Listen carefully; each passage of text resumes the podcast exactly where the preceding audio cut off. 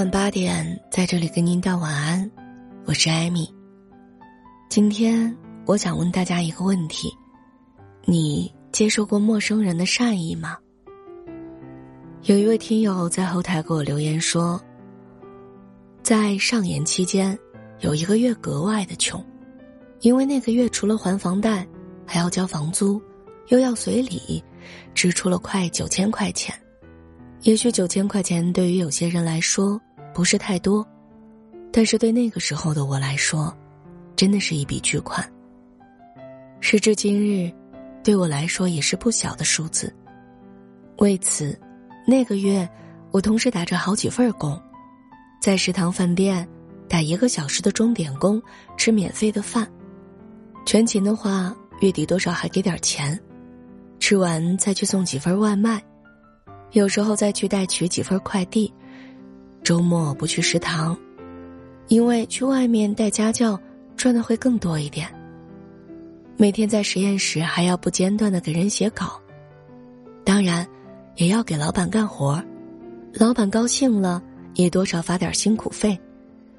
学校又给研究生每个月六百的补助，不算老板和学校发的钱呢，我总共那个月入账九千七百多。而且除了周末出去花饭钱，其他的都不用花钱。当然，食堂饭的味道吧，对于我这样的，能填饱肚子就行，哪敢奢求什么味道呢？当然有多累，只有自己知道。从来没有睡过一个午觉，也没有睡过一个早觉，也没有睡过一个懒觉。有了好的开始和别人的认可之后，并且在别人。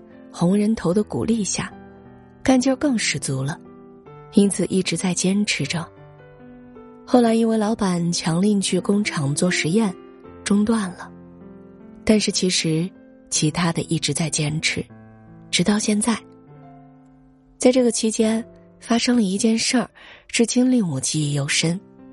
记得那天食堂做完工，送完外卖，躺在床上微信读书。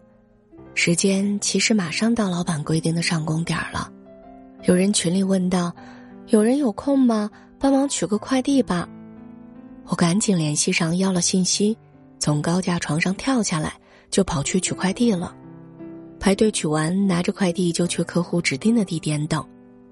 到楼下等了一小会儿，一个穿着睡衣的姑娘跑了下来，好像头发都没有干。其实那天挺冷的。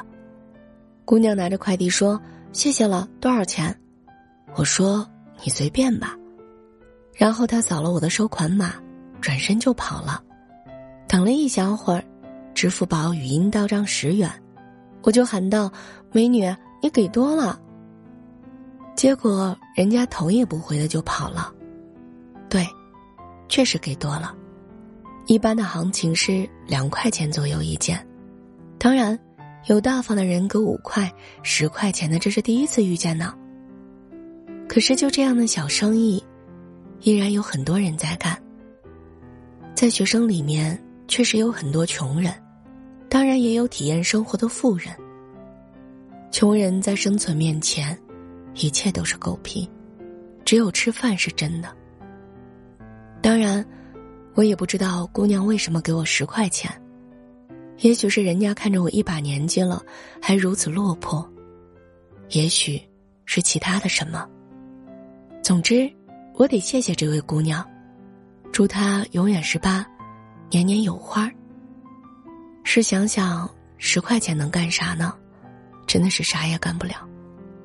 但是那个时候的十块钱，可以让我吃顿能填饱肚子的饭，至少保证半天不饿。女子一笑千金易，壮士穷途一番难。那么困难的时候都过来了，现在回想起来，也就是过眼云烟了，不值得一提。未来再难，也就那样，终究都会过去的。俗话说，只有度过了生存期，才有资格谈诗和远方。那么，这条路还很长。而今天，是余生的第一天，是死是活，只有坚持走了才知道。剩下的，留给时间做评判吧。只有辛苦耕耘、耐心培育、努力做好春天和夏天的事儿，剩下的事儿，秋天和冬天会告诉你的。你呢？有哪些陌生人的善意让你印象深刻，感叹世界的美好呢？一起在评论区告诉我吧。这里是由喜马拉雅独家为您播出的《伴你入睡》，我是艾米，每晚在这里跟您道晚安，等故事，拜。